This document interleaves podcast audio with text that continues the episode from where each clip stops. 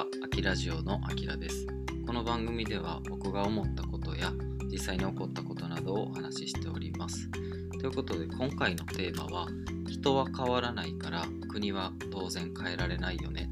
特に日本はっていうような話題をお届けしたいと思います。えー、日本に住まわしてもらいながらですね、えー、僕はあんまりその日本のあの独特の文化的なのはあの好きではないっていうのが、え、本音だったりします。例えば、え、古い価値観概念で、え、ずっとこう生きてきてる人たちとか、まあ、企業っていうのが結構多いと思いますし、まあ、これは別に僕の意見だけじゃなくてあの海外とかから見たらあ今お腹なっちゃいましたけどあの海外とかから見たらあのすごい日本って変わってる国って思われてるんですね。例えば、えーと、コロナの前にインバウンドってあの海外の人がたくさんこう日本に、えー、来たりとかですね。だから中国の人が銀座にめちゃめちゃいたりとかあの爆買いしてったりとか。であの時ってなんか日本的に日本のメディアとかはああのおもてなし精神が効いたんだねみたいな。あのやっと日本の良さがこう海外にも通用する時代が来たみたいな煽り方してたんですけど、まあ、あれってあの分かってる人はまあ分かってることであの日本って物価が今あの海外から見てめっちゃ安いですよね。で、えー、その日本人が例えばタイとかあの昔のですよ昔のタイとかに行った時にこう自分の国よりも物価が安いところとかに行って、まあ、旅行とかしてた時代があったと思うんですけど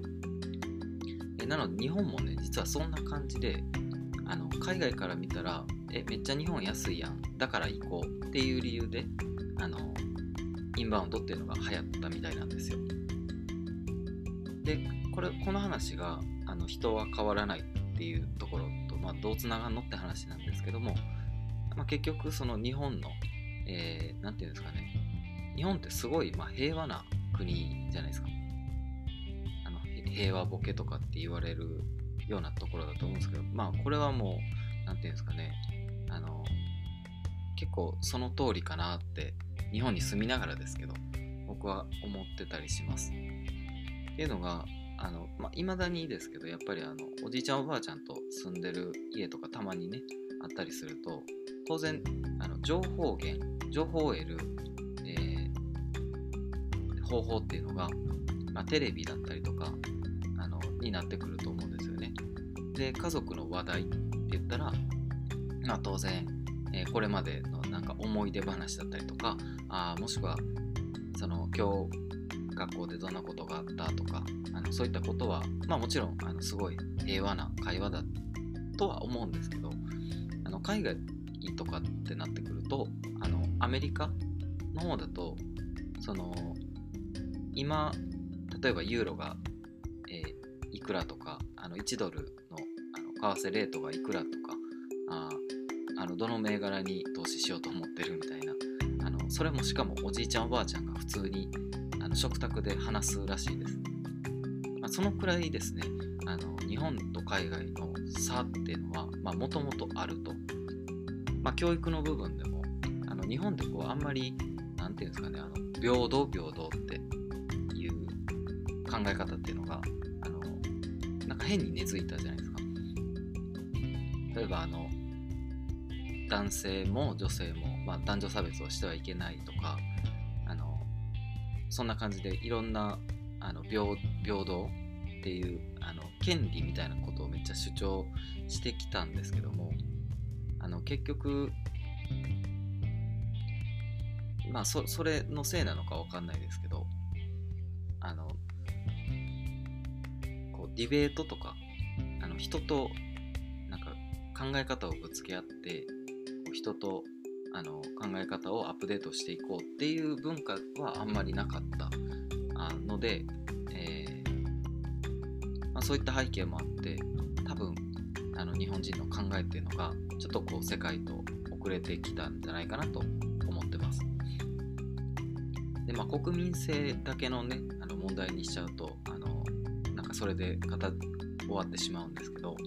あの結局一個人って考えた時にあの僕たちって、まあ、僕も含めてこうなかなか特にこう年齢を重ねていくとなかなか変われないじゃないですか。でよくあの、まあ、哲学的な話とかにもなってくるんですけどこう他人を変えるのはま無理だと。まあ、なので自分の考え方とかだったり環境捉え方を変えていこうっていう、まあ、そういったあのことは言われてますけども、まあ、結局人ってなかなか変わらないと思ってます。でよっぽど例えばですねあの大きな、まあ、天災災害だったりとか、えー、まあ、何かその人個人にこう及ぼすあの人生に影響を与えるような何かがない限りあんまりこう人って変わらない、まあ、というかもう人間自体がそのなるべくこう現現状維持したいみたいなそういった生き物だったりするので、まあ、なるべく変わらないようにしようっていうのが、まあ、本来の本能的なところみたいなんですけどもとはいえあの時代ってめちゃめちゃこう早くこうなってってるはあの進化がもうえぐいじゃないですか。まあ、あのそのきっかけがもちろんネットやったりあとあのクラウド化あのしてったところだったりとか、まあ、いろんな要因はあると思うんですけどでその今、まあ、例えばまた海外の話であれなんですけども海外ってこうどんどんですねその IoT だったりとかあの、まあ、もしくはそのクラウドの部分だったりとか、まあ、VR、AI、AR とかあのそういったところのこう新しい産業とかあの新しい市場っていうのが、まあ、どんどん生まれてってますよね。で、えー、特に中国ですね。もう中国のもう何て言うんですかね、まあ、ある意味独裁ではあるのであの、まあ、日本だったらねなかなかその利権がどうたらとか、まあ、国民性だったりとかでこう浸透しづらいなかなか新しいことが受け入れられにくいっていう、まあ、国だったりするんですけどあの中国とかはもうもうここうですってなったらもうそのその通りにしますってこうなるわけじゃないですか。で例えば、えーと、日本円ですね、えー、日本円の価値っていうのはこう下がっていくだろうって言われてますしあのまあそれは何でかって言ったら、まあ、日本の GDP とかがあのなんか GDP だけで見たら3位じゃないかとかっていう、ね、あの意見もあるかもしれないんですけどあの1人当たり GDP って見るともう33位ぐらいのあのなんかめっちゃ低いわけなんですよね。ってなってくるとあのもう全然国からして違うと。あのえっと C なんだっけな。えっと CD ちょっと忘れた。CDBT えー、っと忘れました。ごめんなさい。あの、まあ、要はデジタル通貨あのになるって言われてる、えー、まあ、将来があるみたいなんですけどもそのそれも結局中国がもしかしたら覇権を握るんじゃないかなって言われてて、まあ、その一番の理由がやっぱり独裁的なんであのデデジタル通貨にしますって言った瞬間に、えー、まあ、すぐに浸透するというか浸透させるような国ってことなんですよね。でもそれってあの、まあ、ある意味柔軟というかもうあこういう時代だから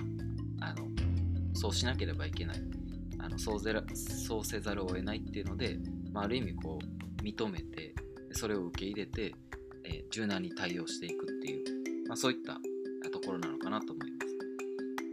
であの、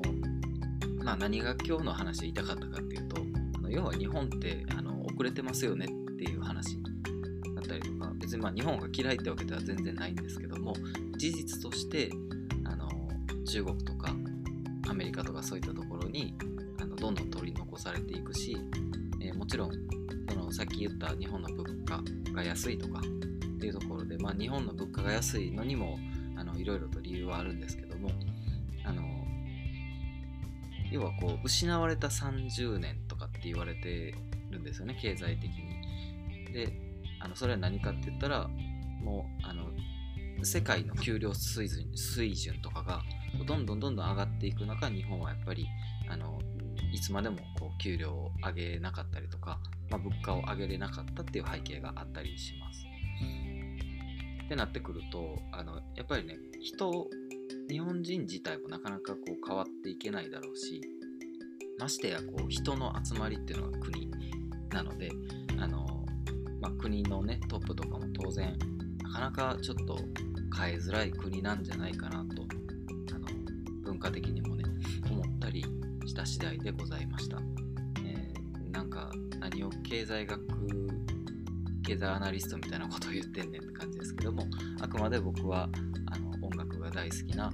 えー、関西の35歳でございました。はい、ということで、えー、今日も最後まで聞いていただいてありがとうございました。あきラジオでした。